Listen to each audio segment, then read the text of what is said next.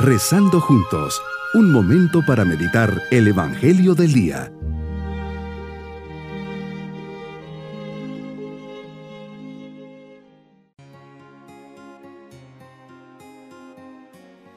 En este día 5 de agosto, dedicación a la Basílica de Santa María la Mayor, bajo la mirada maternal de María ponemos nuestro corazón bajo su protección. En el año cuarto después de Cristo vivía en Roma una piadosa pareja. Él se llamaba Juan Patricio, mientras que el nombre de su esposa se desconoce.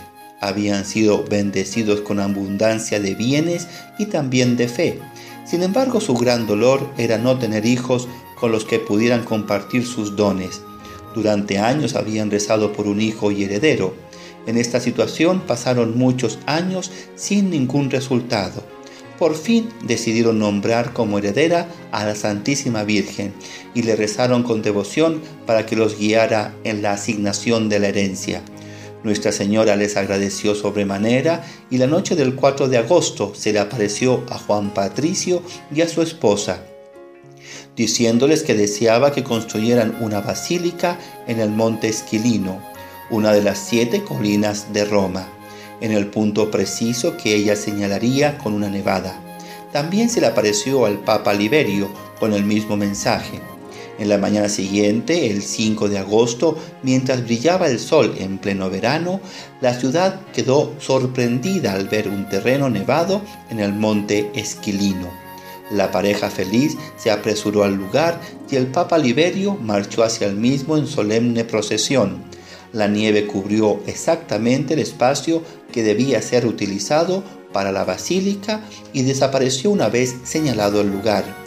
Pronto se construyó la basílica de Santa María la Mayor. En esta basílica el Papa proclamó a la Virgen como Reina de los cielos y tierra.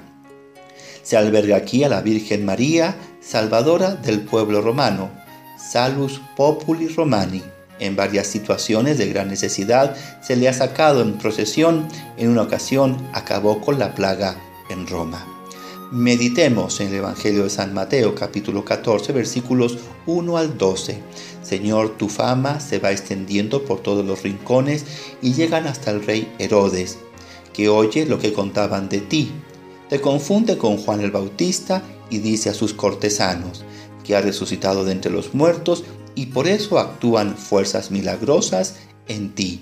Sin duda que la conciencia de Herodes le sigue clavando en su interior y le sigue remachando por haber mandado decapitar injustamente a Juan. Son de esas contradicciones dentro del corazón humano que no se entienden. Por una parte lo respeta, por otra parte le quiere quitar la vida, pero por otra parte le tiene miedo a la gente por tenerlo como un profeta.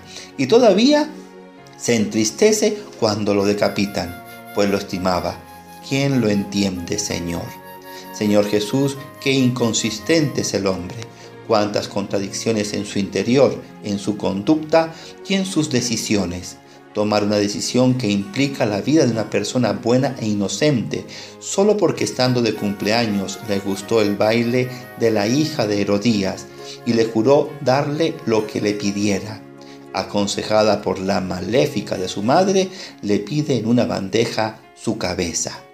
En este Evangelio nos enseñas que el mal llega a tal perversión que pierde todo escrúpulo y sensatez y trata de eliminar a toda costa cuando se siente amenazado, señalado y corregido por el bien.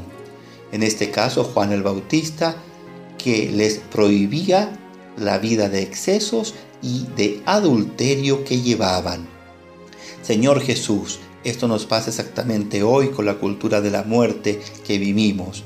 Cuando un niño amenaza con nacer y estropear la vida de la mujer o de la familia, muy sencillo, lo eliminamos.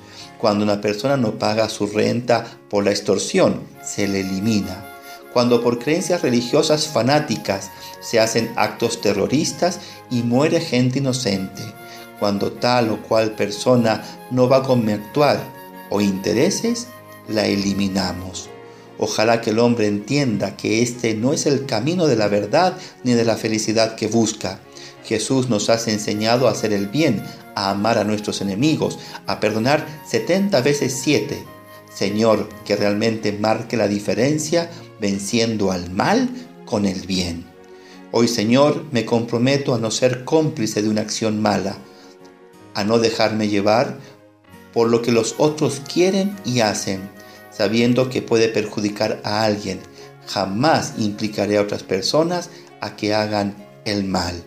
Mis queridos niños, tenemos que pedir mucho para que en nuestro mundo y país haya paz y las personas se amen y respeten. Hay personas que estando alejadas de Dios hacen sufrir a otras. Pidamos por todas ellas para que el Señor cambie un poquito sus corazones. Y nos vamos con la bendición del Señor. Y la bendición de Dios Todopoderoso, Padre, Hijo y Espíritu Santo, descienda sobre todos nosotros. Bonito día.